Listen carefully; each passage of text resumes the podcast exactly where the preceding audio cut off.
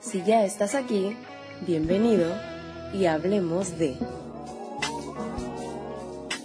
Hola, ¿qué tal amigos? Sean bienvenidos a este su podcast de Hablemos de. Yo soy Lisbeth Herrera, encantada de estar con ustedes una vez más esperando que se encuentren muy bien de salud y toda su familia. Debido a esta gran pandemia que seguimos atravesando hoy en día, ustedes como yo sabemos lo difícil que esto ha sido tanto como aquellos que han perdido familiares y seres queridos, como las personas que toman la iniciativa de ayudar a quienes más lo necesitan sin esperar nada a cambio. En verdad que este tipo de acciones son admirables. La solidaridad sin duda alguna hace la diferencia en muchos aspectos. Y bueno, agradezco que estén aquí conmigo una vez más y el día de hoy hablaremos acerca de la ansiedad, siendo un tema con el que muchos nos podemos sentir identificados, ya sea por haber vivido una experiencia propia o conocer a personas que lidian con este problema constantemente. Y más ahora con este encierro al que estamos sometidos y donde nuestra mente está más propensa a sufrir este tipo de crisis. La ansiedad muchas veces aparece porque sí y no tiene una causa determinada. Normalmente está asociada al estrés laboral, pero en realidad la ansiedad es algo que nos puede suceder a todos en algún momento de nuestras vidas. Las enfermedades mentales no distinguen situación económica o estrato social, pues nos afecta por igual a cualquier persona y quienes la padecen aún se enfrentan a una discriminación, pues los padecimientos mentales han estado estigmatizados por décadas.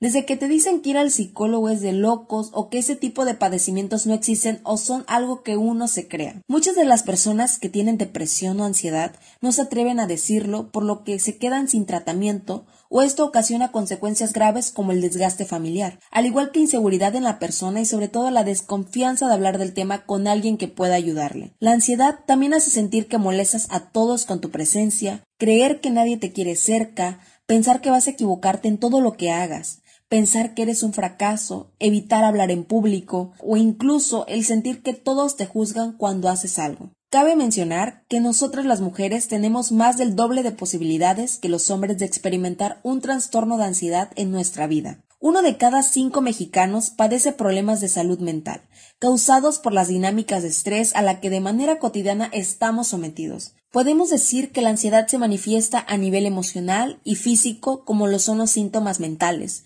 que son la preocupación constante, el cansancio, la irritabilidad, agitación y problemas para concentrarse o conciliar el sueño. Por otro lado están los síntomas físicos, que son la taquicardia, dificultad para respirar, sudoración excesiva, tensión muscular, los temblores, mareos, desmayos, indigestión, diarrea y dolor de cabeza. Los investigadores creen que los trastornos de ansiedad son provocados por una combinación de factores que pueden incluir los cambios hormonales durante el ciclo menstrual, porque obviamente sí, la ansiedad pasa a que muchas mujeres tengamos estos cambios hormonales por el que muchos de nosotras sufrimos, donde a veces estamos felices, estamos contentas, estamos desesperadas, etcétera.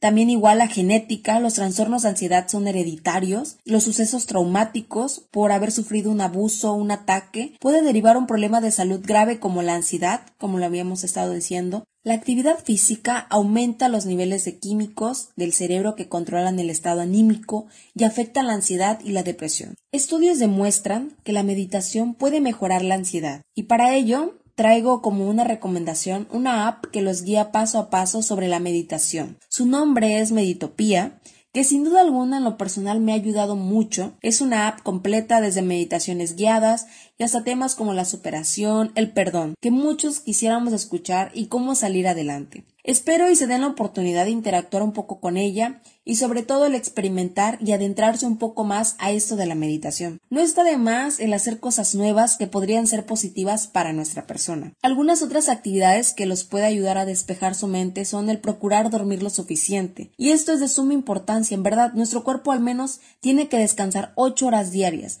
Hay veces en las que nos desvelamos sin razón alguna, ya sea por estar en el teléfono, jugando videojuegos, en fin.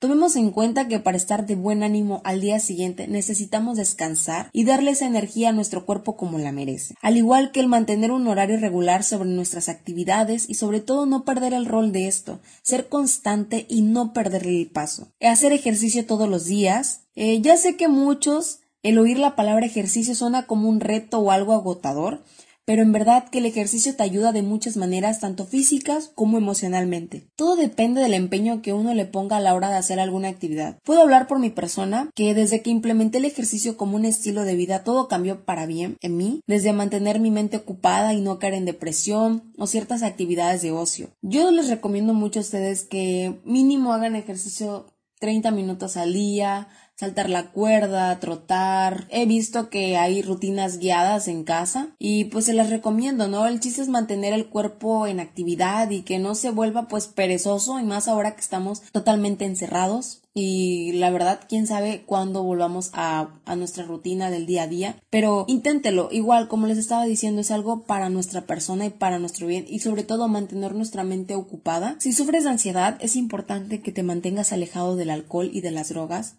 Y esto es muy importante porque una persona que sufre de ansiedad o estos tipos de problemas mentales, el hecho de involucrarse en el alcohol para despejarse un momento de los problemas, tal vez sí les funciona al principio en el hecho de que consumes alcohol, consumes drogas y te alejas de tus problemas, ¿no? Desaparecen totalmente, pero después vuelves a la realidad y es ahí donde te das golpes de cabeza, donde ya no puedes salir del problema y el problema ahí está, ahí sigue. Así que pues es importante que si vas a tomar la iniciativa de querer ayudarte a tu persona, es importante que te alejes del alcohol y de las drogas por un momento.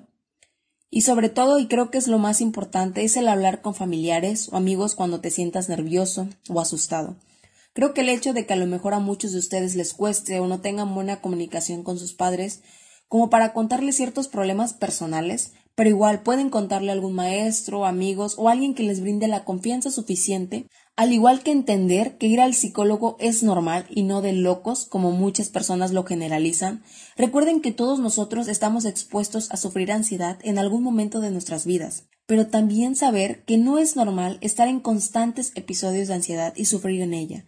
La ansiedad no es un tema simple y tampoco es un juego. Para ello, si ustedes no sienten la confianza para hablarlo con alguien de su familia o amigos, o no han encontrado la ayuda necesaria, existen una infinidad de líneas de ayuda y atención psicológica en Internet. Una de ellas es la Universidad Nacional Autónoma de México, que ofrece los servicios de una línea de atención psicológica call center, especializada en salud mental a través del número 50 25 08 55, donde expertos ofrecen ayuda de primer contacto en temas como problemas de pareja, ansiedad, depresión, crisis de pánico, entre otros. Se trata de un servicio gratuito abierto a todo el público, donde especialistas atienden de manera breve y directa a aquellos que estén pasando por una crisis o un momento difícil. En este caso, de ser necesario, las personas son canalizados a un modelo de terapias breves entre 6 y 8 sesiones para lograr un mejor seguimiento de su caso. Actualmente se cuentan con seis líneas, mismas que están disponibles de lunes a viernes de 8 de la mañana a 6 de la tarde. Así que si lo necesitas, no dudes en llamar.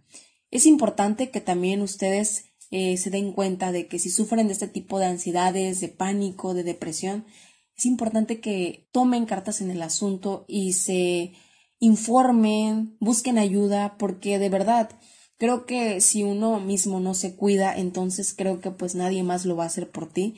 Así que, como ya les había dicho, si quieren ir a terapia, vayan a terapia, no se sientan mal por si van a ser juzgados. Yo sé que a lo mejor muchas personas todavía no toman en serio ir al psicólogo es para el bienestar de uno mismo. Todavía he escuchado a muchas personas que el ir al psicólogo es de locos, cuando en realidad creo que es todo lo contrario. Busquen la ayuda necesaria, cuéntenle si se sienten mal, busquen la ayuda de un amigo, de sus familiares. El chiste es mantener la mente ocupada, lean un libro, vean una película, llámenle a un amigo, sobre todo si están en ese tipo de momentos de depresión, de ansiedad, donde se sienten desesperados, busquen la ayuda necesaria. Existen, como ya les había dicho, un sinfín de líneas de ayuda. El chiste es no sentirnos solos, porque la verdad no lo estamos. Tenemos a mucha gente alrededor de nosotros el chiste es pedir la ayuda y no sentir miedo o pena por el qué dirán. Realmente el bienestar es para nosotros mismos y sobre todo el no tener miedo o pena alguna al pedir ayuda.